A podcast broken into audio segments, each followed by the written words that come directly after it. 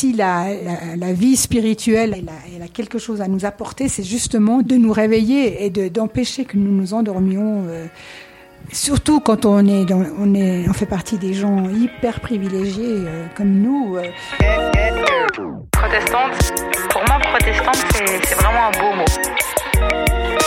Protestante, c'est un mot qui porte un peu de subversion, un peu cette idée de lutte protestante, réduire les discriminations, réduire les inégalités sociales, économiques, mais aussi de genre, c'est la seule manière de construire la paix dans ce monde. Protestante, debout, debout, debout. Que les femmes se fassent vraiment confiance parce que leur lumière, on en a besoin dans ce monde. Protestante, quand on a Dieu.e avec nous, eh ben on peut aller partout.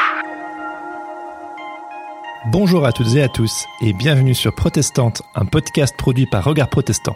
Je suis Jérémy Kleiss et aujourd'hui, je suis heureux de vous présenter ma conversation avec Francine Carillo. Et avant d'aller plus loin, permettez-moi de vous lire un extrait de son livre consacré au personnage biblique de Jonas. Donc, la voix insiste. Elle souffle à Jonas. Vas-y, désinstalle-toi.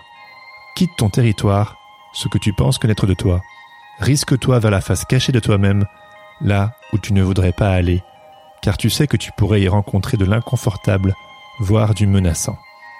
Va à la rencontre de ce que tu ne comprends pas de toi. Entre plus dans tes contradictions, laisse-toi enseigner par tes brouillons.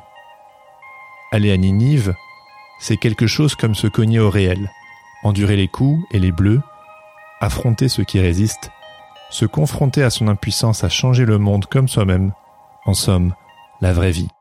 C'est aller là-dedans et ne pas désespérer, ce qui est l'exact appel du chemin spirituel.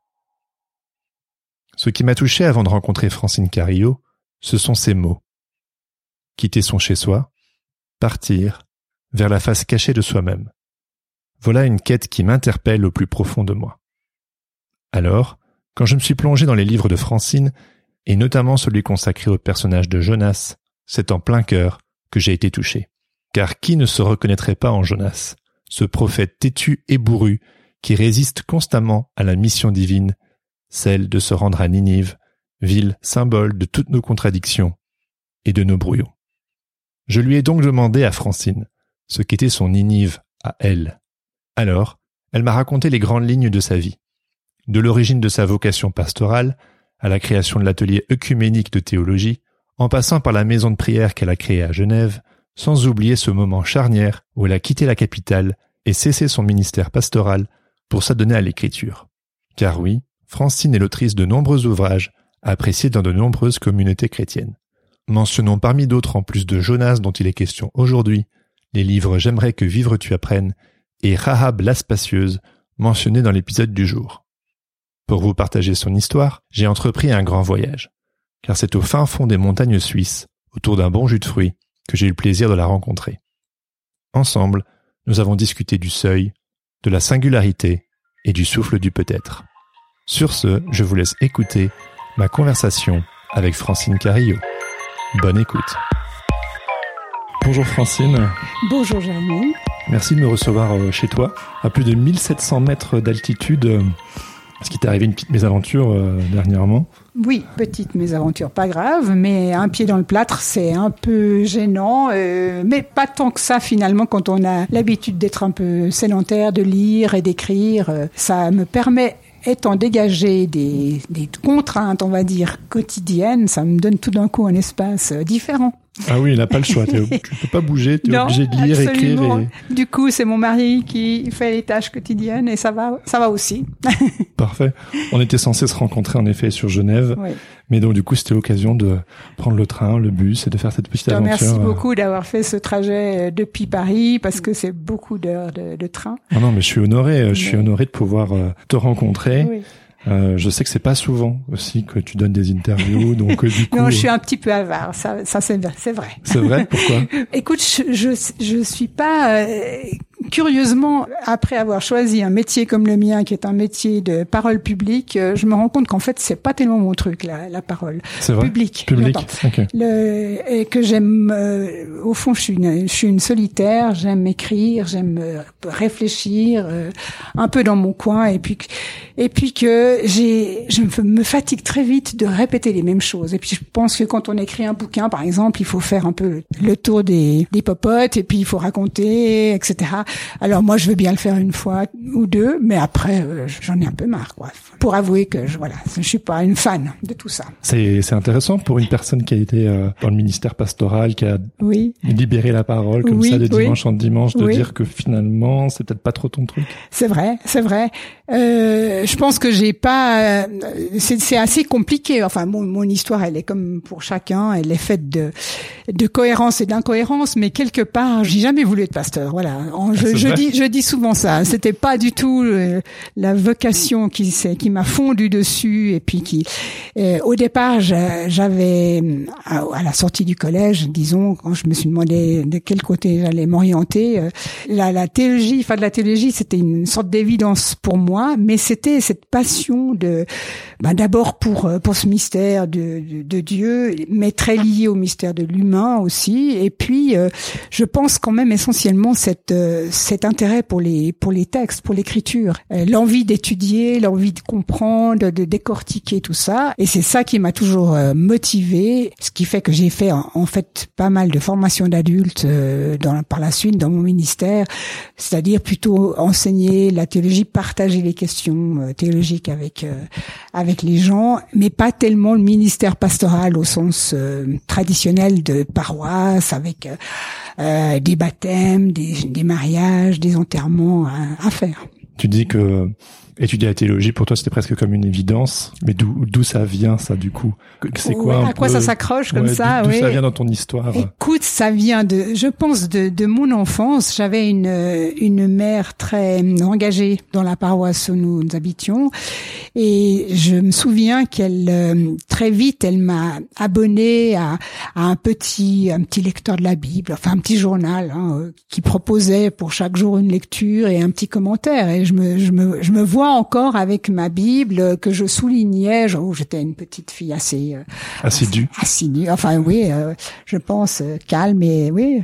Et, et, voilà. Et donc cette pratique de de la de lire la Bible remonte à très très loin effectivement. Donc tu viens d'une famille protestante? Alors je viens d'une famille protestante, effectivement. Mes deux parents sont protestants, bon, et mon père était moins, comme souvent les hommes, euh, moins euh, engagé. Ah ah je dis moins engagé du côté paroissial, enfin pour les choses comme ça. Mais il avait une manière à lui de vivre euh, certainement son sa foi qui était, c'était un taiseux, mon papa. Et puis il m'a emmené faire beaucoup de, de courses de montagne, notamment par ici, en Valais déjà. Donc j'ai j'ai hérité de lui ce goût des, des courses de montagne de la marche. Euh, on a fait des écoles de glace. J'ai fait de la varap avec lui. Enfin voilà, c'était euh, le côté où je fréquentais mon père. Voilà, c'était dans ces activités-là. Et maman m'a plus emmené du côté euh, culturelle. Elle avait elle-même un, grand intérêt pour la théologie et, je me souviens avoir fréquenté quand j'étais ado euh, avec elle les, séminaires du Centre protestant d'études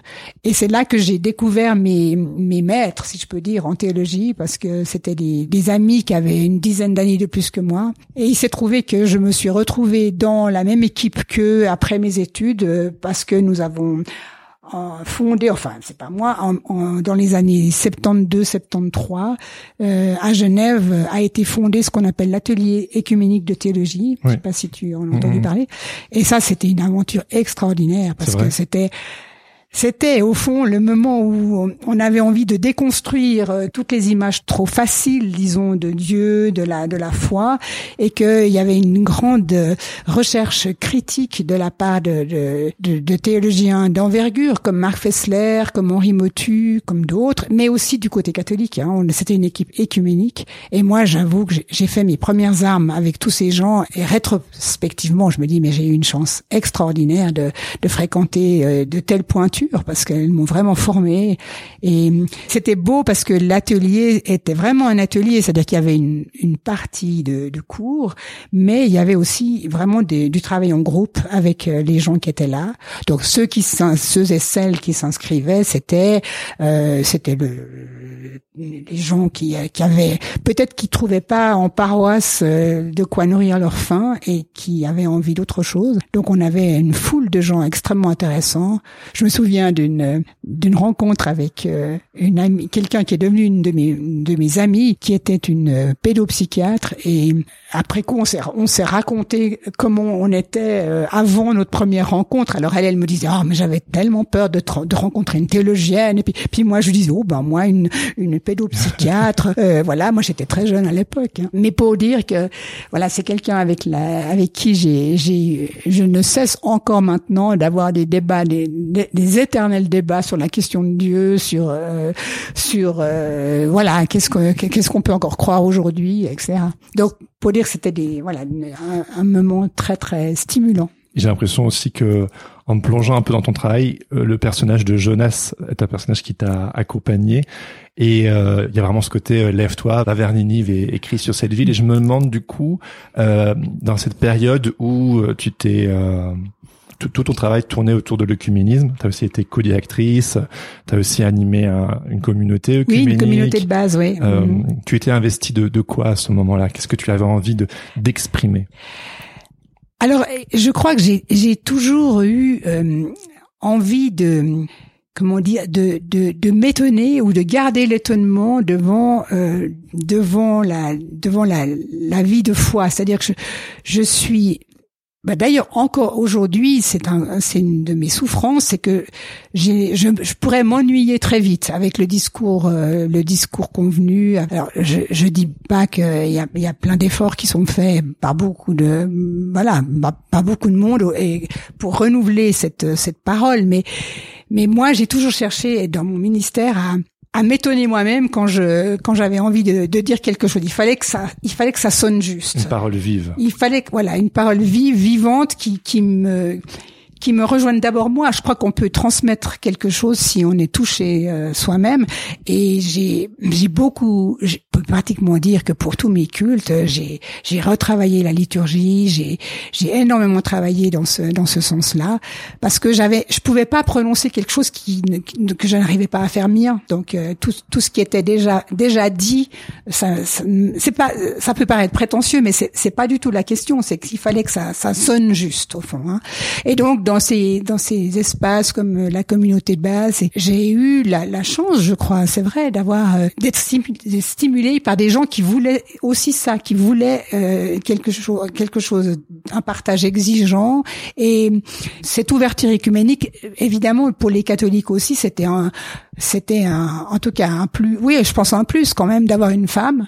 J'ai travaillé en tandem avec des prêtres hein, et, et j'ai toujours eu d'excellentes relations avec eux et ça c'était donc voilà, c'était c'était essayer de transmettre, euh, enfin oui, de partager en tout cas cette parole vive qui est contenue dans l'écriture, mais qui demande toujours à, à être à être libérée à être réinterprétée. Et si on la répète, elle, elle n'est qu'une lettre morte.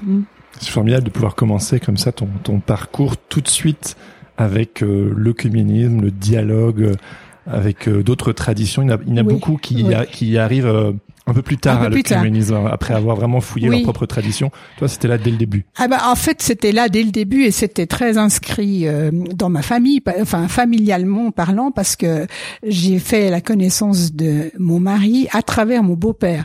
Mon beau-père était un, un Mexicain euh, pur souche, donc euh, arrivé en Suisse à Genève parce qu'il a il travaillait au BIT, donc Bureau international du travail, et il se trouvait que mes beaux-parents habitaient dans la paroisse dans le quartier où j'ai commencé mon premier ministère. Et Champel, c'est ça? Non, non, c'était ce qu'on appelle l'Ancy Sud, c'est une banlieue de Genève dans les dans les années 75, 75. Non mais je suis belge donc on, se comprend, on se bon, on peut y aller.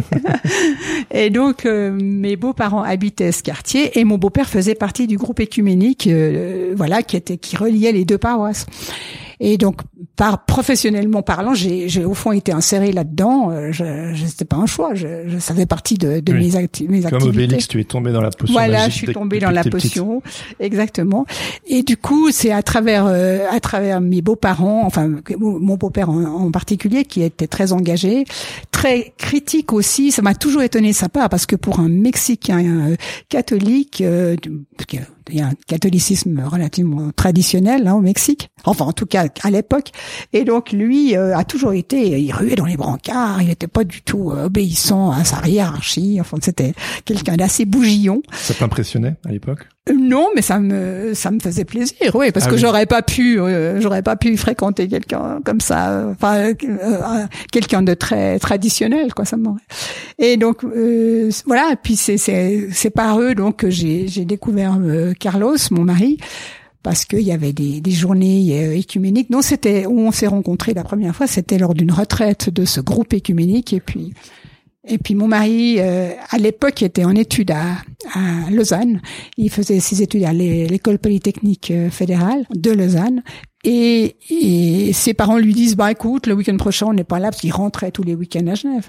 On n'est pas là, euh, on est en retraite. Si tu veux venir avec nous, tu peux. Et puis, puis je crois qu'il avait pas grand-chose à faire. Et puis, et puis voilà. Il Et puis il y avait toi. et puis oui, voilà, et il y avait moi. et du coup, notre histoire a, a démarré comme ça. Donc il y a toujours eu euh, vraiment très de, façon presque dans ma chair, j'ai toujours eu ce, lien avec euh, avec une autre tradition, enfin avec le en, en l'occurrence le, le catholicisme. Même si euh, au fil des ans, euh, mon mari a découvert qu'en fait, il, il- comme il me dit, euh, il me disait. Euh, je crois que je suis pas, je, suis pas catholique. En fait, je me sens beaucoup plus proche des protestants euh, au niveau de la pensée. Et donc, on a, on a très souvent des, des, des conversations euh, où on, on se sent sur la même longueur d'onde, en fait. Lui a d'ailleurs un peu arrêté de fréquenter euh, l'Église depuis, et puis euh, et on trouve ailleurs ses ressources. Et toi, du coup, si je me trompe pas, ton ministère pastoral, donc euh, par la suite, tu vas à Champel, hein, c'est ça? C'est ça. Et alors le- euh, oui, il y a eu alors il y a eu toute l'époque de la où nos enfants étaient petits. On a eu trois garçons et euh, moi j'ai toujours euh, pensé que c'était le ministère pastoral en paroisse était assez- enfin pour moi un peu incompatible avec la vie de famille. Je trouvais que parce qu'il faut quand même euh, faire face à beaucoup d'imprévus, notamment les services funèbres. Enfin, il faut être disponible, euh, voilà. Et donc euh, j'ai eu la chance là d'être euh, d'être encouragée par euh, mon, mon ami Marc Fessler qui à l'époque dirigeait le centre protestant d'études, qui m'a embauché entre guillemets pour animer des séminaires avec lui. Et ça, c'était toute la période où les enfants étaient petits. Donc j'avais un travail en gros à mi-temps, mais très malléable, et ça, ça m'a parfaitement convenu. Ce n'est que par la suite, quand les enfants étaient un peu plus grands, que j'ai rejoint l'équipe de Champel, qui était une équipe là. Bah, il y avait précisément Marc Fessler, il y avait Lita Basset, qui dont tout le monde connaît euh, le nom, et puis encore un, un autre pasteur. Enfin, on était quatre, deux hommes et deux femmes, et là, on a fait une équipe magnifique. C'est vrai. On venait d'ailleurs exactement dans cet appartement où nous nous trouvons aujourd'hui, parce qu'à l'époque c'était Marc Fessler et sa femme qui le louaient. On venait une fois par année en juin et on préparait tout notre programme de prédication pour l'année en bossant tous les textes l'hébreu le grec euh, euh, pendant et, on, et vraiment on se faisait la, la- on faisait nos tabelles des cultes avec on se répartissait les thèmes et ça c'était génial parce qu'on mettait sous toit euh, au début de l'été tout ce qui allait arriver pour la suite On sentait cette exigence. là, oui, encore. oui, absolument. C'est vrai que j'ai ça de nouveau, je suis extrêmement reconnaissante de d'avoir pu travailler comme ça et j'ai gardé, je crois, de, de là euh, cet engouement. Alors plus pour l'hébreu que pour le grec, euh, du coup, mais ce qui fait qu'aujourd'hui je, je me plonge avec délice dans les. Oh, je suis, je, mon approche est très modeste parce que l'hébreu est un monde et puis je prétends pas du tout être une spécialiste, mais je pense que ce qui m'attire dans l'hébreu, c'est son, c'est ce côté extrêmement, comment est-ce qu'il faut dire, euh, évocateur euh, et poétique à la limite des, des, des, des mots, des textes qui ont une polysémie incroyable et, et où on finit pas de, de découvrir des Une choses. multiplicité de Ouais, sens. exactement. Donc euh, ça, j'adore. Et Je et ça m'amuse beaucoup de, de, de trafiquer là dans ces dans ces dans ces mots, dans ces dans ces voyelles, dans ces dans ces consonnes. La calligraphie aussi. Et puis la calligraphie, exactement. Ça fait partie de ça. J'ai eu la chance de pouvoir travailler un- m'initier à ça avec une, une femme juive euh, qui, qui donne des cours de calligraphie. C'est comme ça que je me suis, me suis mise, très, de nouveau très modestement. C'est comme pour tout, la calligraphie, c'est un, c'est une persévérance, c'est un, il faut y revenir euh, tous les jours si pour pouvoir faire quelques progrès. Ou c'est comme la musique, si on si on n'exerce pas, c'est comme la foi. si on c'est comme le texte. C'est comme voilà, si on ne on ne s'adonne pas à l'exercice, hein, ben on fait pas beaucoup de progrès. Alors, il y a quelques mois, je connaissais pas encore ton travail, tu vois. C'est Marion Muller-Keller qui m'en a parlé. D'accord. J'ai eu l'occasion du coup de de lire. Euh, euh, j'ai commencé à lire euh, J'aimerais que vivre tu apprennes et j'ai lu entièrement Jonas et euh, c'est je trouve intéressant que je, je, continue aussi, avec des petits flashbacks dans le temps, mais je vois dans ton histoire, c'est en tout cas ma lecture, hein, mais des prémices euh, par exemple, avec euh, à Champel, si je me trompe pas, tu as créé un espace de prière. Et là, je vois déjà un peu les prémices de j'aimerais que vivre tu apprennes, parce que d'un côté, on sent ton désir euh, d'engagement en tant que femme pasteur, et de l'autre, le fait de créer cet espace de contemplation, de recueillement, on sent déjà, j'aime beaucoup ce mot que tu utilises, la contemplation. Mhm. Tu arrives à réconcilier euh, ces, deux sœurs, oui. oui, oui, qui, qui, parfois se chamaillent, et, en un mot là, euh, poétique, tu arrives à. Et donc voilà, euh, est-ce que voilà, il y avait déjà ça à ce moment-là? Oui. Alors c'est vrai que ça, ça a été la, la belle aventure de, de Champel. Et au départ, j'étais quand je j'ai été appelée là-bas, je remplaçais un, une pasteur qui s'était occupée de, de, tout le secteur enfance et, j'ai commencé comme ça. Mais c'est sûr. Alors j'adore les enfants, mais c'était, je sentais que c'était pas ça, enfin qui, c'était pas ma ma veine, enfin c'était pas mon chemin, et donc euh, petit à petit j'ai j'ai eu là encore une chance extraordinaire de pouvoir euh, faire ce, ce, ce dont j'avais envie, de pouvoir créer ce qui me tenait à cœur. J'ai toujours eu, je crois, ça c'est une, une, reconnaissance à, à mon Église euh, infinie parce que j'ai j'ai jamais eu l'impression d'avoir des bâtons dans les roues. J'ai tout ce que j'ai proposé a été accepté et, et, en particulier là en paroisse, c'est l'époque où, où j'ai été amenée par une amie à faire des, des retraites ignatiennes. Hein, ah et puis c'est au fond là ça a été le, le déclic tout d'un coup cette approche euh, ignatienne qui qui met en, en, route aussi les d'autres choses que le pur intellect, hein, mais une approche avec euh, avec des se mettre dans la peau des personnages, euh, essayer de de d'entrer dans le paysage du texte autrement que mm, juste par le par l'intelligence euh, voilà mentale. et ça, ça m'a ça m'a ouvert des, des tas de portes et à la suite de ça, j'ai aussi fait pas mal de, de lectio divina hein, dans, le, dans des groupes comme ça, et où est entré effectivement le, la part de silence, la part de contemplation, la part de au fond, ce que j'adore, euh, pour revenir au tout début de ce qu'on disait, c'est pas tellement de, de prêcher, c'est-à-dire de d'entrer dans le texte en disant ce que, en disant la, la vérité exégétique. Euh, mais ce que j'aime, c'est ce, ce, chemin de, enfin, c'est non plutôt ce geste de mettre euh, ensemble, enfin, de mettre la Bible au milieu et de se retrouver ensemble à, à l'interpréter, et mmh. que chaque, la parole de chacun va ajouter une petite pierre à, euh, à, à la construction du sens et c'est, c'est un peu ce qui se passait avec ces temps de, de Lectio Divina où on, la, la, question n'était pas d'amener euh, une euh, un sens déjà là, euh, déjà préparé par toutes les lectures que, que j'aurais pu faire,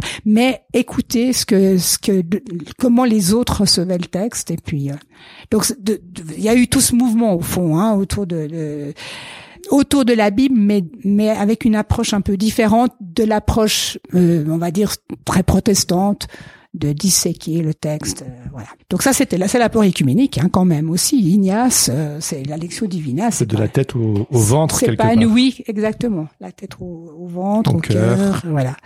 Et dans cette foulée, euh, m'est venue la l'intuition qu'il fallait, enfin qu'on pouvait créer un, un, espace de prière parce que dans le protestantisme, de nouveau, on a on, a on a le culte, mais il n'y a pas de moment où on est ensemble en silence devant devant une parole ou devant devant en musique.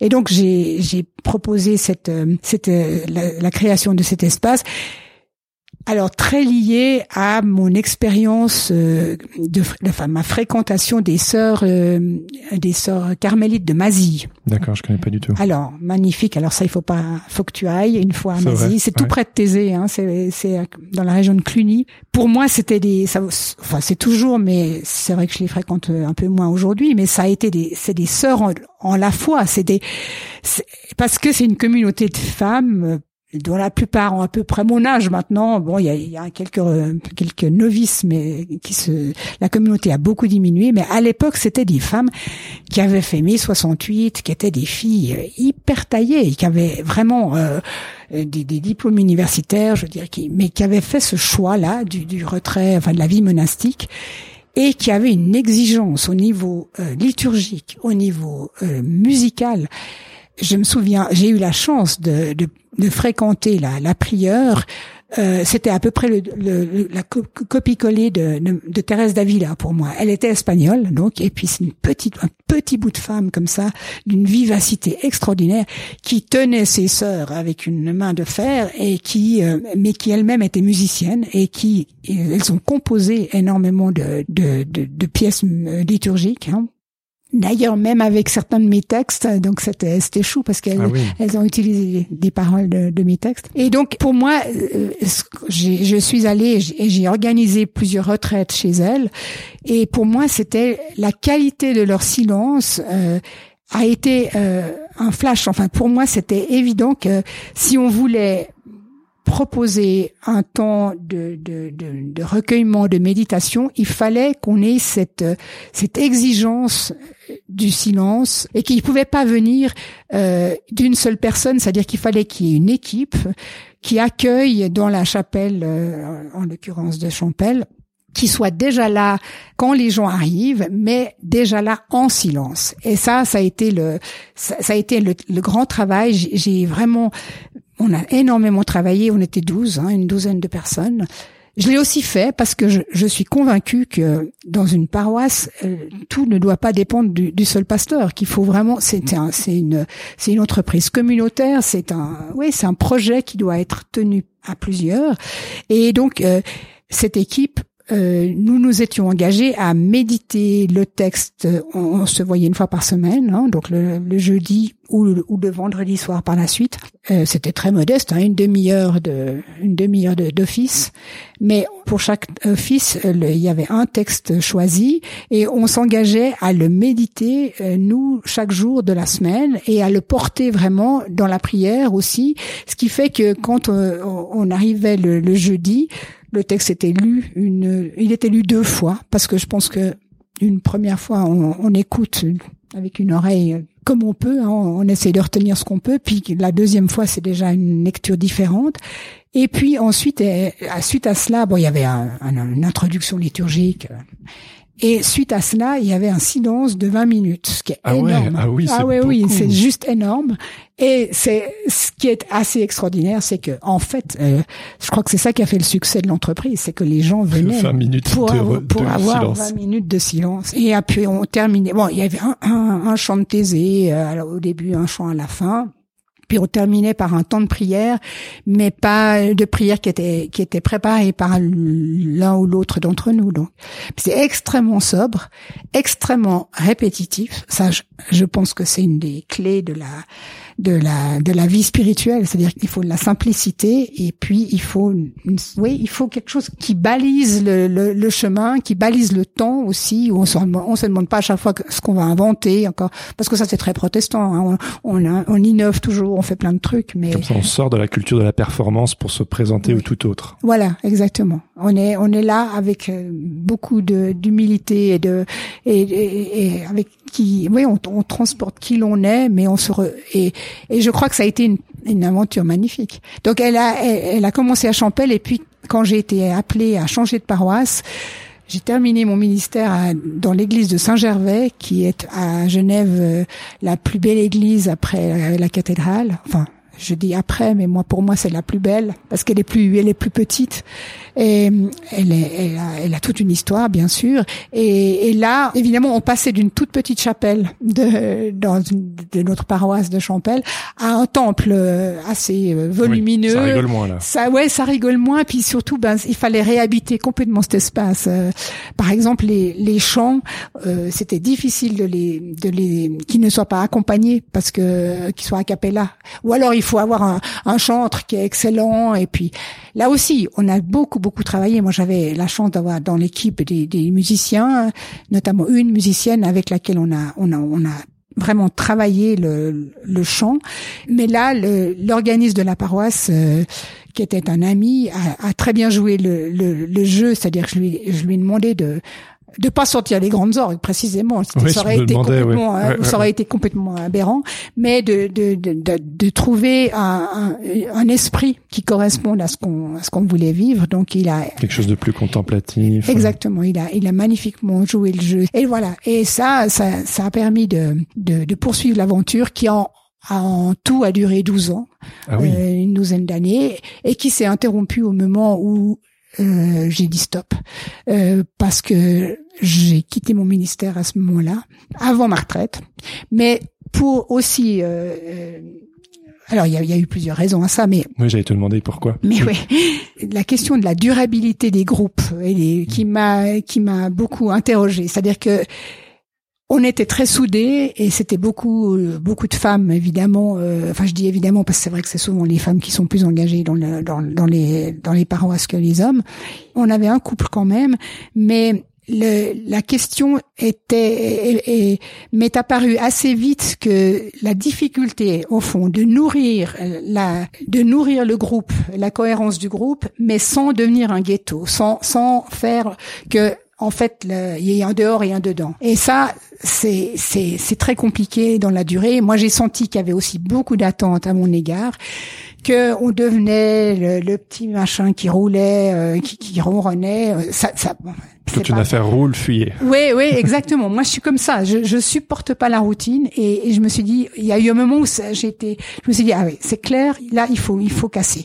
Il faut qu'on arrête. Sinon, on va, on va laisser mourir le truc plutôt que de dire c'était bien, on a vécu ce qu'il fallait vivre, maintenant passons à autre chose. Pourtant, tu disais juste avant qu'une des clés de la vie spirituelle, c'est le côté ritualisé. Oui, alors tout à fait d'accord, bien sûr. Mais alors ça, ça c'est aussi, alors au niveau personnel, je pense que c'est, oui, c'est l'endurance, c'est la persévérance. Mais là, j'ai senti qu'il fallait, il fallait couper. Ça a été très mal, euh, en tout cas par certaines, très mal pris. Enfin, très mal. Ça a été un peu un choc. Et pour mon ministère, ça a été la même chose, c'est-à-dire que comme je te disais au départ, euh, comme j'ai j'ai pas vraiment choisi d'être d'être pasteur. Euh, oui, c'est un peu à ton corps défendant. J'ai ouais quelque part euh, pendant 30 ans, 33 ans, j'ai œuvré dans l'Église. J'ai eu euh, des, des moments magnifiques, j'ai eu beaucoup de plaisir. la, la question est pas là, mais je sentais quand je, je, sens que je dois tourner une page, il faut que ça se passe quoi. Je peux pas. C'est pas progressif. C'est impératif. Un peu du jour au lendemain, un peu. Oui, c'est plus ou moins. Plus ou moins. Mais enfin, effectivement, là, je me suis dit tiens, il y a, il y a là, il y a quelque chose qui doit se terminer j'avais. Euh, c'est pas facile ça parce qu'il y a ce que tu ressens toi et puis après il y a le fait que ça implique tellement d'autres personnes. Sûr. Ben bien sûr. Au niveau communautaire, bien euh, sûr, Avec le avec le risque ben, de de pas être comprise, tu vois. Euh, Comment t'as vécu ça, l'incompréhension peut-être de certains certaines? J'imagine des personnes que tu aimais beaucoup. Oui, ben les gens que j'aimais beaucoup et puis pour qui j'avais beaucoup d'estime, mais Écoute, je crois que j'étais suffisamment convaincue de, de, de, mon choix pour ne pas être entamée, disons, par. Je savais que ça, ça allait être compliqué hein, et qu'il y aurait, il y aurait des, des réactions, mais j'avais aussi cette, cette idée que mon ministère ne prenait pas fin euh, vraiment, mais qu'il allait se transformer en, en un travail d'écriture. Et c'est c'est pour écrire que j'ai que j'ai arrêté de travailler dans, dans l'Église, en fait. Et, ça, ça je c'est pas pour rien faire. C'était c'était pour moi la suite. Tu es entré plus dans la solitude, oui. le travail d'écriture. Oui. Après, c'était pas non plus la solitude euh, totale parce que j'ai oui, j'ai pris, j'ai continué à accompagner. Je, je, faisais pas mal de travail d'accompagnement et ça j'ai continué pendant quelques années euh, quand nous étions à Genève encore. Donc, euh, comme je te disais tout à l'heure, un des livres, donc du coup de ta production, oui. euh, de ta grande production. Ouh, euh, non, modeste, modeste. Bah, quand, quand, on tape euh, Francine Carrillo, il y a quand même plein de livres qui, oui, oui, qui oui, pop. Après, il y a, Ah, des, il y a des méditations, il y a tout ton travail pastoral qui a été C'est vrai. publié. Oui, c'est ça. Il y a plusieurs choses. Et, euh, Et, puis il y, a, il y a plusieurs livres. Il y en a chez Labor et Fides, mais il y en a des petits paru aux, aux éditions euh, Ouverture au Mont-sur-Lausanne. D'accord. Peut-être qui échappent un peu plus, notamment à la France, parce que c'est moins, tu vois, c'est une Ah oui. petite maison d'édition. D'accord, d'accord. Et euh, bah, je te, je te l'ai déjà dit, hein, donc euh, le livre Jonas m'a énormément touché. Euh, ce souffle du peut-être, euh, certains de tes mots que tu as utilisés m'ont vraiment euh, touché en plein cœur. Et je suis toujours curieux de savoir un peu ce qui pousse les, les auteurs et les autrices à, à aller au dedans d'eux. Et tu vois, dans, dans, dans Jonas, euh, il y a un peu cette invitation à, à rencontrer nos brouillons. À, euh, c'est l'histoire voilà d'un homme qui quelque part veut pas aller là où euh, Oui, c'est ça. C'est pour ça qu'il est la tellement sympa, voix, lui- voilà. sympathique. on peut on peut s'y identifier. Oui, et oui. euh, je me demandais toi à quelle période de ta vie ou à quoi a correspondu euh, l'écriture de ce livre euh, dans ton histoire? Pourquoi est-ce que tu as senti cette urgence de devoir travailler ce, ce texte? Oui, et c'est vrai que c'est intéressant parce que je crois que je peux dire de tous mes livres que bah, ils naissent pas par hasard. Je pense que c'est sûr qu'ils correspondent à des à des mouvements profonds de, qui m'animent et, et c'est peut-être après coup qu'on s'en aperçoit. C'est Oui. des fois on sait pas très bien pourquoi on choisit tel ou tel thème, mais C'était sûrement un peu cathartique. comme mais ça. oui, en l'occurrence Jonas, c'est vrai que c'était ben c'était justement euh, quand même à la suite de ben de l'arrêt de mon de, de mon ministère public, on va dire, et puis ce travail de de trouver euh, de trouver la, la la bonne direction, mais sans trop savoir et que et donc cette urgence d'aller chercher dans les profondeurs et puis oui, parce que le titre que j'ai donné à Jonas, c'est c'est comme un feu dévorant. hein. Ouais. Et c'est parce que c'est une c'est une citation d'un psaume, je crois. Et c'était vraiment cette idée que je pouvais pas qu'il y a quelque chose dans la dans la parole de l'écriture qui ne me laisse pas en paix. C'est-à-dire j'ai beau me dire non, attends, ça suffit, je j'arrête de, de me prendre la tête et je j'écris plus et puis euh, je me repose. Mais c'est pas possible, quoi. Et, et je chaque fois que je- j'essaie, chaque fois que je me dis ça, ben je me rends compte que non. je pourrais jamais être tranquille. Je pense que fondamentalement, comme me dit mon mari, mais toi, t'es une inquiète, c'est pour ça que tu crées. Euh, moi, je suis pas inquiet, je suis, je suis posé dans la vie, puis il fait d'autres choses. Il est pas, mais c'est pas. euh, je pense que c'est le propre un peu des artistes, enfin des, Mhm. des, des écrivains certainement, c'est que on, on est On a besoin d'être intranquille. on est voilà, il y a une espèce d'intranquillité euh, mais mais viscérale qui fait que on est tout le temps en, en route, tout le temps en recherche. Et puis c'est c'est justement ce qui m'a touché chez Jonas, c'est que il a beau dire qu'il veut pas, eh ben ça insiste quoi. Vraiment cette parole, elle incite, elle va le chercher jusqu'au fond du, po- du poisson. Et puis euh, comme tu disais, c'est sûr que c'est cathartique. Ça ça ça permet de de de, de faire remonter les choses qui doivent être euh, qui doivent être euh, qui doivent apparaître au jour et pour pour pour faire un pas de plus. Il y a un autre texte que j'ai écrit pendant le confinement et ça c'est pas non plus par hasard. Peut-être que tu n'en as pas eu la connaissance, mais c'est un petit bouquin que sur Rahab. Ah oui, oui, oui, ouais, je, je l'ai vu passer, ouais. Et donc là aussi, c'était parce que Rahab, c'est je l'ai appelée la spacieuse parce que dans en hébreu son son prénom là est bâti sur une racine qui veut dire euh, le, le large, la dilatation, le l'espace. Mmh. Et- On en revient toujours à cet espace Mais- au final. Oui, oui, oui, oui, oui, je pense qu'il y a Le plus- vide, l'espace, la contemplation, Eh c'est oui, toujours là. eh oui, il y a des thèmes ça qui nous qui nous poursuivent. Mais elle, elle a, c'était effectivement ce temps de confinement. Euh, cette femme, elle a, elle a- c'est donc cette euh, celle qu'on appelle une prostituée. euh, en quoi je m'insurge Parce que je pense que quand il y a une femme seule, euh, notamment dans la Bible, euh, elle est tout de suite suspecte et puis qu'on lui met des, on lui colle des étiquettes. Elle était en tout cas aubergiste, c'est vrai, puis elle habitait sur la muraille. C'est elle qui a reçu les espions qui venaient d'Israël pour euh, prendre la connaissance de, de la, de la terre promise et qui les a cachés alors qu'elle n'était pas euh, du peuple d'Israël. Donc c'est la femme du seuil qui est entre deux Mmh. et, et qui ouvre, qui est, qui est capable de s'ouvrir justement à, à de l'autre, à, à un Dieu qu'elle ne connaît pas et, et de faire confiance et, et qui du coup est aussi stigmatisée par ses propres euh, concitoyens. Donc ce- cette, cette femme du seuil, euh, c'était c'était évident. Moi, j'étais à ce moment-là à Genève. Euh, j'ai vécu tout le confinement euh, à Genève dans une période assez compliquée euh, dans notre couple, et donc c'était aussi c'était ah pas pas du tout par hasard que ce, ce chemin, enfin cette figure s'est imposée à moi à ce moment-là. Qu'est-ce que ça t'a fait ou apporté du coup l'écriture dans cette période ah, ça m'a tenu debout. Ça m'a, ça m'a, ça m'a tenu vraiment. Euh, c'était une expérience assez intéressante parce que, comme tu as pu voir, mon bureau est tapissé de livres et quand j'écris, je, c'est vrai que je, je, vais, je vais beaucoup chercher euh, dans les dans les bouquins. Euh, parce que j'ai besoin de j'ai besoin de la réflexion des autres, j'ai besoin des fois d'un mot qui me stimule. Et là, j'avais rien. J'étais j'étais un peu entreposée chez des amis. J'avais une chambre au mur tout nu. et, et pour moi, ça a été justement aussi le travail d'aller chercher au fond de moi, cette fois, sans appui aucun euh, ou très peu. Par exemple, j'avais pas de commentaires et je me suis dit, mais zut, j'ai pas forcément besoin de commentaires. Pour ce que je veux faire, je veux pas faire un travail scientifique, je veux pas faire un travail d'exégèse sur euh, sur euh, Rahab.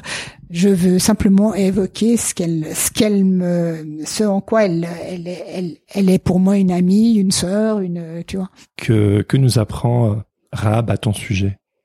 À mon sujet, euh, je sais pas. Écoute, c'est peut-être pas à moi de le dire, mais, mais peut-être que. Comment tu t'y identifies? Je, je pense que je, je, suis quand même, enfin, je suis aussi une femme d'ouverture, c'est-à-dire que je suis interrogée par ce qui vient d'ailleurs, par euh, par ce que je ne connais pas, par ce qui va m'étonner. Comme je te disais au début, hein, j'ai besoin d'être étonnée.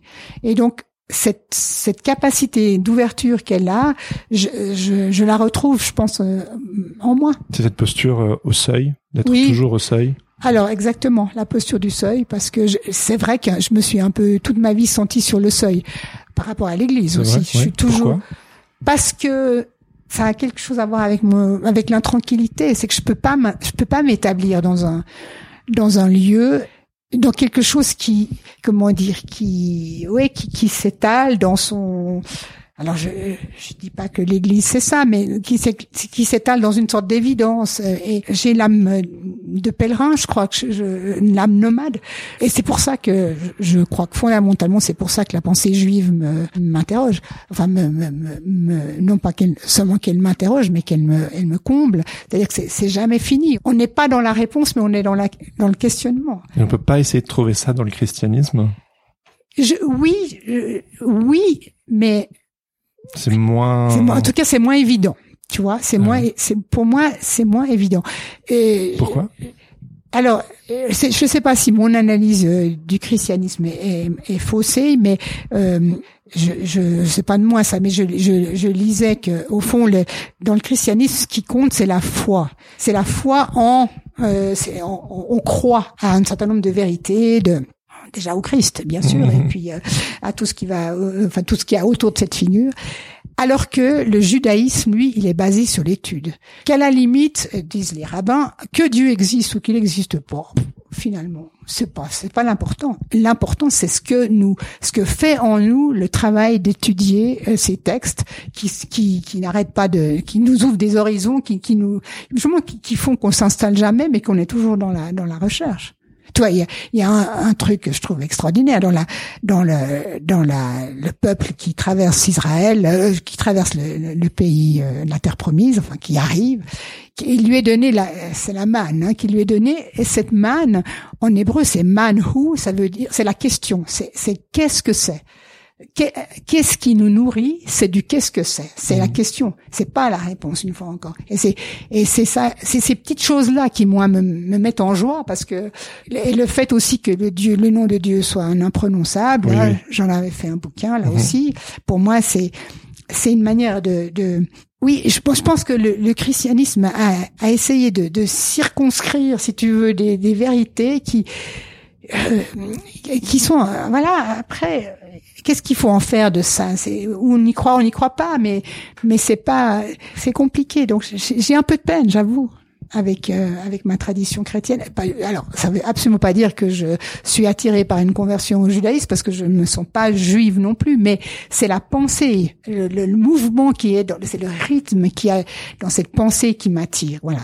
Alors de nouveau, ben peut-être je suis sur le seuil, là, je suis entre deux. Là, t'es dans le le déséquilibre, c'est aussi le mouvement. Oui. C'est le cheminement, c'est la marche. Tu ne restes pas euh, sur des certitudes établies. Oui. Es tout le temps en mouvement. Oui. Donc tu es en bonne santé au final. Je suis en très bonne santé, oui. tu vois, le déséquilibre provoque parfois quelques... Voilà, tu t'es cassé le pied. quelques accidents. Ça fait que je suis venu te rencontrer, tu vois. Donc c'est une toute autre ambiance que si on s'était rencontrés. Ah, alors ça c'est sûr. Et ça, ça me fait très plaisir, Jérémy. Alors, euh, pour revenir à, à Jonas, c'était quoi ton, ton à toi mon Ninive à moi, ah, d'aller. Alors, bonne question. Je ne sais pas bien le Ninive de auquel. De l'époque, hein, quand oui, tu oui, oui, oui, oui, oui. Eh bien, je crois que c'était c'était ce lieu, cet établissement à la montagne, parce que euh, ce choix de venir euh, nous installer ici, c'était loin d'être anodin. Je veux dire, on est quand même citadins, et mon mari et moi. Et passer de Genève à, ici, c'est pas pareil. non, alors comme on disait, c'est très agréable pour y être en vacances. Euh, c'est un lieu magnifique. Euh, c'est tout autre chose que de faire le choix d'habiter à l'année dans un tout petit village. Euh, on est une centaine d'habitants ici. Euh, les hivers sont rudes et sont longs. En particulier le, printemps, non, enfin le printemps n'a pas lieu. En quelque sorte, on passe de l'hiver à l'été parce que la neige est là très tardivement et que les fleurs arrivent, les fleurs des champs, c'est début juin quand tout va bien. Hein. Donc c'est long. Et c'est aussi euh, une vie quand même euh, retirée. Non pas qu'on est isolé, on a beaucoup d'amis euh, dans le village. Mais on est alors les amis, il faut préciser peut-être que c'est pas, ce sont pas les les habitants du lieu, les paysans et paysannes qui, qui peuplent la vallée, parce que ça, on, il faut pas se leurrer, on est, on sera toujours des étrangers, on, est, on vient d'ailleurs, on, on, on n'appartient pas à leur à leur clan, même si les relations toujours au seuil, de nouveau. Ouais, de nouveau, les, les relations sont très cordiales, mais mais euh, on sera jamais. Ça me fait penser à cette cette phrase d'un chauffeur de bus euh, qu'on connaît bien, euh, qui on était dans le bus un jour et puis je crois que quelqu'un monte puis qui je sais pas comment on entame la conversation puis cette personne nous dit mais vous, vous êtes de la Sage? Et le, le chauffeur avant qu'on réponde dit euh, ils habitent la Sage ils ne sont pas de la Sage Wow, c'est un peu violent. Hein. Alors, donc, mais oui, mais pour nous, c'est même pas choquant, c'est qu'on le sait. oui, il a raison, non, il a raison dans le fond. il a complètement raison on sera jamais, euh, on n'est pas valaison, on n'est pas. Et puis c'est quand même une population de montagne euh, euh, qui a une vie dure. Je, c'est pas du tout idyllique. Hein, je veux dire, si tu, tu regarderas les paysans qui, qui fauchent leur foin là, qui leur champ, c'est extrêmement dur, qui s'occupent des vaches. Dans la maison, nous habitons au, au, dernier étage, il y a un paysan là qui a qui a des vaches je l'entends tous les matins à 4h30 descendre pour aller traire ses vaches. Enfin pas l'été parce qu'elles sont elles sont à l'alpage, mais mais tout l'hiver. Je veux dire c'est c'est ce qui fait que c'est des gens qui ont aucune ils ont pas de vie sociale. Ils, ne font que travailler et le soir ils, vont ils vont se coucher parce qu'ils sont ils sont fatigués. Bien sûr.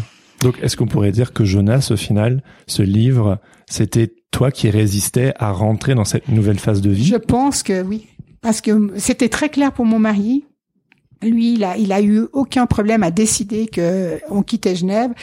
Moi, c'était plus compliqué parce que je quittais les, enfants, euh, les petits enfants, euh, je quittais tout un sac d'amis, euh, une vie sociale, voilà. Carlos, lui, il a pas, il, il, s'est très très vite adapté. Euh, moi, c'était plus long, bien sûr. C'était de faire le deuil de, d'un environnement qui m'était familier, assez finalement confortable. Quand euh, on a envie d'aller boire un café avec une copine, on y va, et puis enfin, on se pose, c'est, la vie de la ville. Hein. Et bon, puis il y avait aussi l'aspect culturel, mmh. les concerts, les cinémas. Encore qu'aujourd'hui, euh, ben avec Internet, et puis on peut se voir des bons films. voilà, c'est pas, c'est beaucoup plus euh, riche aussi hein, qu'autrefois où, finalement il y avait pas tous ces moyens. Mais je, rétrospectivement enfin je sais que ça a été un énorme travail de de, de renoncement de dépouillement aussi me dire ben on entre dans une autre phase de notre vie où on va vers le, vers le simple vers euh, on a dû évidemment passer de Déjà, quand nous avions déménagé de, de plan où nous habitions avec nos enfants au centre-ville, dans un tout petit appartement, on a, on a élagué euh, énormément hein, dans, nos, dans nos affaires.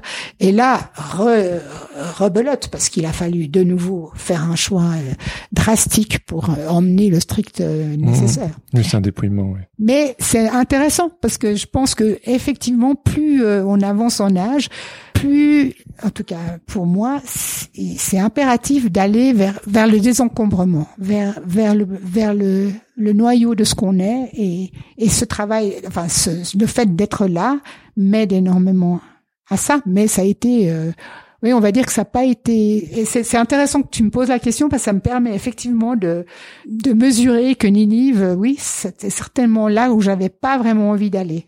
Mais je trouve que c'est aussi intéressant parce que il y a un peu cette idée que Ninive en soi, c'est quelque chose euh, peut-être de désagréable. Quand on vient ici, on se dit bah c'est plutôt euh, c'est plutôt chouette et on peut même résister malgré tout euh, en soi à, à, de belles choses et qui évidemment nécessitent parfois certains renoncements, mais que des choses ne vont pas de soi. Non et, et parce que je, c'est marrant parce que je me souviens d'une d'une parole d'une Genevoise qui était qui est maintenant décédée mais qui a qui a habité la Sage euh, et qui était déjà là quand nous venions en vacances. C'était une femme assez extraordinaire qui faisait de la qui était une artiste. Et elle m'a dit un jour, euh, pour habiter ici, il faut avoir la tête bien pleine. C'est-à-dire qu'il faut, il faut se nourrir euh, intérieurement, il faut avoir de quoi, parce que, alors oui, le paysage est magnifique, mais il y a une rudesse, il y a une, il y a une, une rudesse qui, est, qui tient au, relief aussi. Les montagnes, ça peut être extrêmement agressif. Moi, j'ai une amie qui ne supporte pas de venir ici. Elle me dit, ah, mais je sais pas comment tu peux vivre dans dans un dans les cailloux, dans le, c'est c'est c'est pas c'est pas pensable, tu vois. Et, et donc il y a il y a effectivement quelque chose de, de rugueux. Euh, et, et, qui et que l'on découvre quand on est là, pas qu'on vient quelques jours pour euh, pour se faire du bien en vacances, tu vois. C'est très, c'est très différent.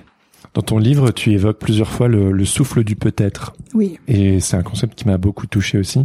Qu'est-ce, qu'est-ce que le souffle du peut-être peut nous enseigner? Qu'est-ce qu'il t'a enseigné? Alors justement, alors le, juste pour euh, pour euh, préciser, ce, le peut-être, hein, c'est un des mots que la cabale juive emploie pour le pour le nom comme nom le Dieu.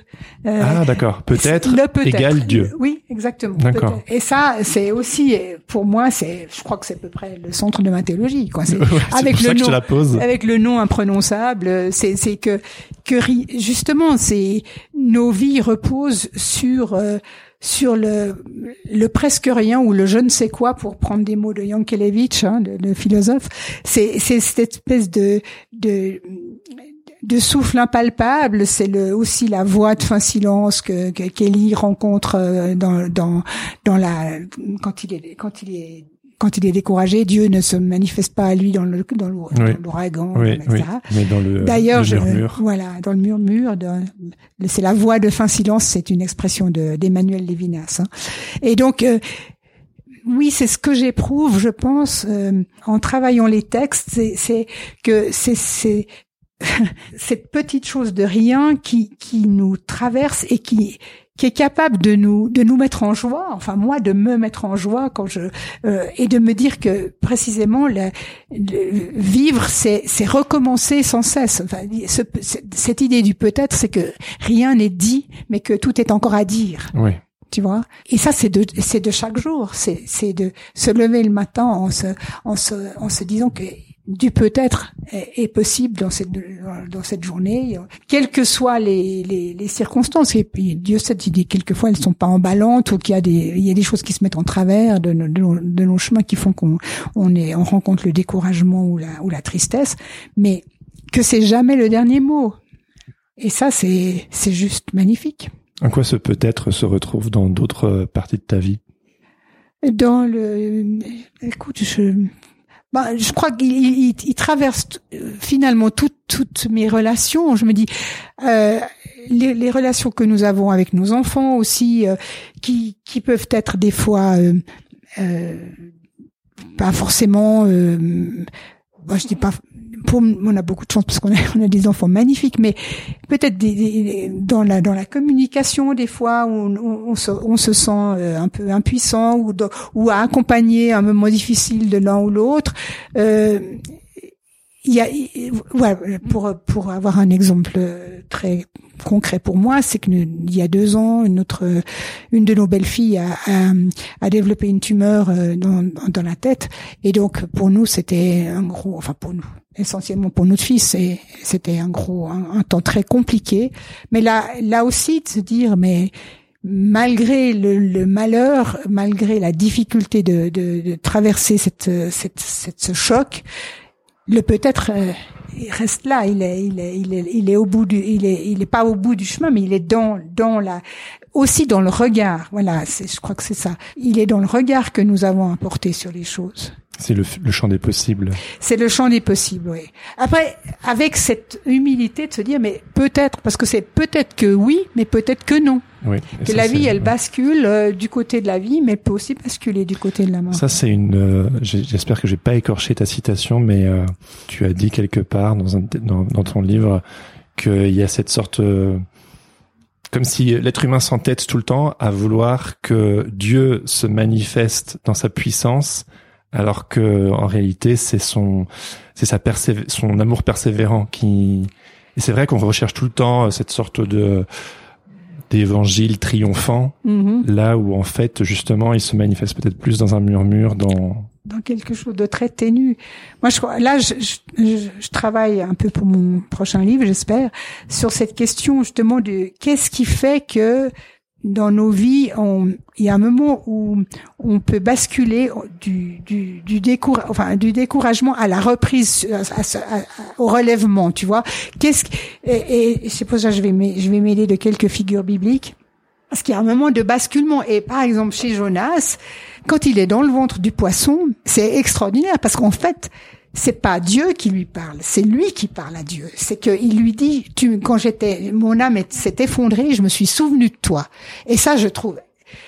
En fait, c'est ça la réponse. Si, si réponse divine il y a à nos détresses, c'est que Dieu nous répond en fait en nous rendant la parole, en nous en nous permettant de reprendre de reprendre le reprendre le, gouvernail, enfin de redevenir un sujet, hein, pour euh, parler un peu psychanalytiquement, quand on, on, quand on quand on retrouve sa parole, c'est c'est ça qui nous rend vivants, c'est c'est de pouvoir dire je de nouveau. C'est Dieu qui souffle dans nos narines. Ouais quelque part il n'y a rien de c'est-à-dire voilà c'est c'est c'est pas c'est pas lui qui fait le travail mais il ouvre la possibilité mais c'est c'est nous qui devons reprendre la, la barre. Et quand, si on, on comprend ça, alors peut-être qu'on on, arrête de se dire, mais enfin, qu'est-ce que Dieu fait dans tous les malheurs? Pourquoi il, il, il, il, il y a une impuissance divine qui, pour moi, est évidente. Alors là, je pense que le christianisme a, a bien repris la, la, la, question euh, dans la dans la dans la kénose, ce qu'on appelle dans le l'évidement du Christ qui a pas enfin c'est c'est l'épître l'épître aux Philippiens euh, c'est pas c'est Saint Paul ça qui dit ça que Dieu s'est vidé non Jésus c'est enfin le Christ s'est vidé de sa substance pour euh, pour euh, enfin avec son incarnation oui, oui. pour euh, pour euh, voilà donner la vie. Oui, permettre la vie. Donc euh, cette, cette pauvreté de Dieu, cette impuissance de Dieu, euh, bien sûr euh, des figures comme Etty, le Soum, hein, donc tu dois connaître cette femme magnifique qui a qui a passé par les camps euh, de concentration et qui euh, elle qui elle-même qui a tenu un journal hein, mais elle a elle a vraiment vécu dans les camps et, et, et relaté son expérience. Et bien sûr elle en est morte. Mais elle, plusieurs fois elle, disait euh, je je veux t'aider mon Dieu à ne pas t'éteindre en moi. Tu vois, et, c'est ça notre boulot. C'est faire en sorte que de nous créer de l'espace, de l'ouverture en nous, de sorte qu'à ce que que, Dieu puisse vivre euh, et, et, nous et nous aider. Mais c'est à nous de rendre ça possible, quoi. Qu'est-ce que tu fais toi pour entretenir cet espace? Alors, euh, je, je, pense que c'est essentiellement dans la dans la fréquentation de de l'écriture, euh, de, de, de, de, ma lecture euh, quotidienne euh, des textes, même si je ça varie. On va dire, comme j'aime pas la routine, euh, des fois ça peut être sous forme de, de temps de méditation, euh, et puis des fois, eh ben c'est autrement. Des fois c'est en allant promener ma chienne quand j'ai mes, mes deux pattes. Euh, euh, mais oui, mais c'est ça, tu vois, il y a, y a plusieurs ma- manières. Réserver des espaces euh, dans, dans le cours du temps pour revenir à, à cette racine intérieure. Alors il y a quelque chose que je trouve aussi très rigolo avec euh, avec Jonas, c'est que malgré le fait que on puisse par moments euh, résister et puis finalement capituler et accueillir le souffle euh, du peut-être ou Dieu qui nous redonne la vie et hop et finalement il va vers son à lui. Donc euh, pour euh, restituer l'histoire où quelque part euh, Dieu lui avait dit euh, qu'il détruirait cette ville parce Oui. que les habitants il les trouvait je caricature je Oui, oui, charcute l'histoire mais non, non, mais que quelque part il n'en était pas content et qu'il les détruirait sauf s'il se repentait. Et gros coup de théâtre, après toutes ces péripéties où finalement Jonas il accepte d'être le prophète de malheur, les habitants se repentent Se repentent. et là Jonas il, il est nouveau pas il, content. il pète les plombs. Et qu'est-ce que j'ai pas osé le dire. Euh, Qu'est-ce qu'est-ce que ça dit de nous ça? Le fait que au final ces personnes sont sauvées Oui, absolument. et, et ils n'arrivent pas à s'en réjouir. Oui. Qu'est-ce que ça dit de nous? Ouh, ça dit beaucoup de choses, je crois. Je t'en prie, Vas-y, c'est l'autoroute. Non, mais je, euh, je pense que en fait, euh, je pense que naturellement, on a une propension à se nourrir du malheur, du malheur des autres, et que c'est pas très intéressant les gens qui vont bien, les, les gens qui qui qui, qui s'en sortent. euh, et il y a qu'à voir euh, l'actualité, Ah bah oui. ce que véhiculent aussi les médias et, et on essaye vainement de, de faire. Je crois qu'il y a quand même beaucoup de gens qui essayent de, de faire des, des, des journaux euh, on donne les bonnes nouvelles et pas les, et pas les mauvaises, mais ça n'a pas énormément de succès. Et je, et je pense qu'on retrouve ça chez nous aussi. Finalement, on, a, on, se- on est, on se précipite assez pour pour entourer quelqu'un qui, euh, qui, qui, a- qui, a- qui, est dans le malheur ou qui est dans la tristesse ou dans le deuil, mais que au fond, le, le temps où les, où les gens euh, vont bien, on s'en occupe un peu, un peu moins, quoi. C'est, c'est, c'est, c'est normal. Il y a, y a quelque chose, il y a une espèce d'attirance un peu, euh, ouais, très perverse au fond de nous. Hein. Et Jonas, bah ouais, franchement, en plus, comme c'est vrai que c'est les, c'est, c'est les ennemis d'Israël quand même, hein. C'est, c'est Oui. euh, Oui, qui soient, qui soient finalement sauvés et qui soient aimés de Dieu, bah ça c'est aussi dans les fratries finalement c'est c'est de se dire que quand les parents aiment aiment euh, le frère ou la sœur euh, et que c'est comme s'ils ôtaient un bout de leur amour pour nous, on a l'impression très vite qu'on est frustré, qu'on est qu'on n'a pas notre part, que ça c'est c'est le, le cri de l'ego.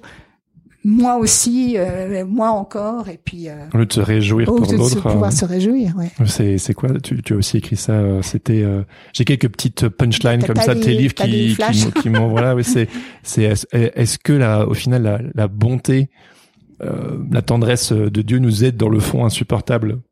Je Oui. pense que Jonas il aurait pré- préféré que Dieu fasse sa sentence Ouais, ouais, ouais. Ah oui, certainement. et que Oui, oui, oui. Oui, que, oui. que- sa bonté qui qui n'est pas juste tribale, elle est pas juste pour nous, Non, non. elle est pour tout le monde Eh et que ça c'est peut-être insupportable.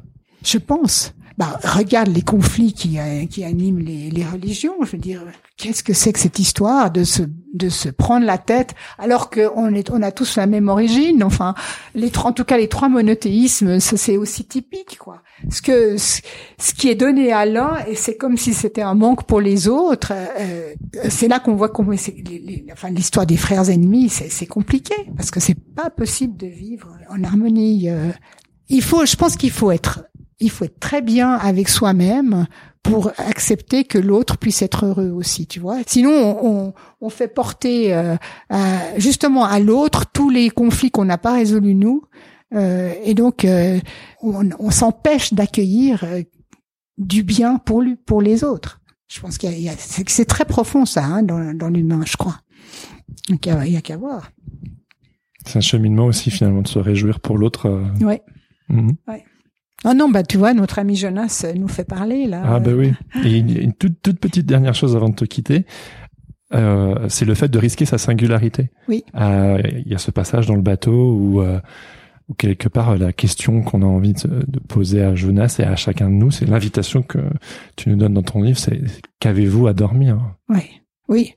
Alors ça aussi, c'est un thème que la somnolence qui me tient très à cœur. Que je, si la, la, vie spirituelle elle a, elle a, quelque chose à nous apporter, c'est justement de nous réveiller et de d'empêcher que nous nous endormions. Euh, Surtout quand on est, dans, on est, on fait partie des gens hyper privilégiés euh, comme nous euh, mmh. dans, dans ce monde.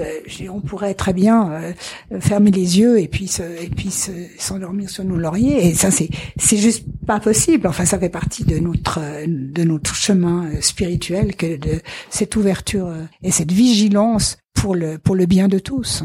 Et c'est quoi risquer sa singularité concrètement?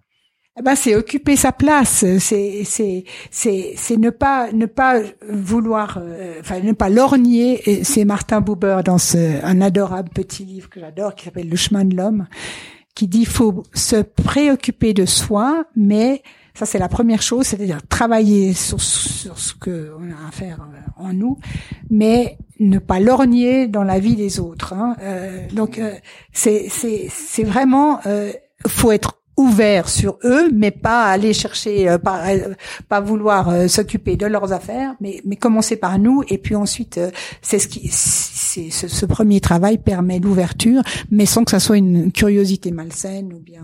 C'est rester à son bout de la relation, la fameuse métaphore de la ficelle où chacun reste à son bout. Voilà, exactement. Puis après, on demande si on peut être invité à aller chez l'autre. Exactement, oui, exactement. Mais je crois que c'est, c'est occuper, occuper sa place, oui.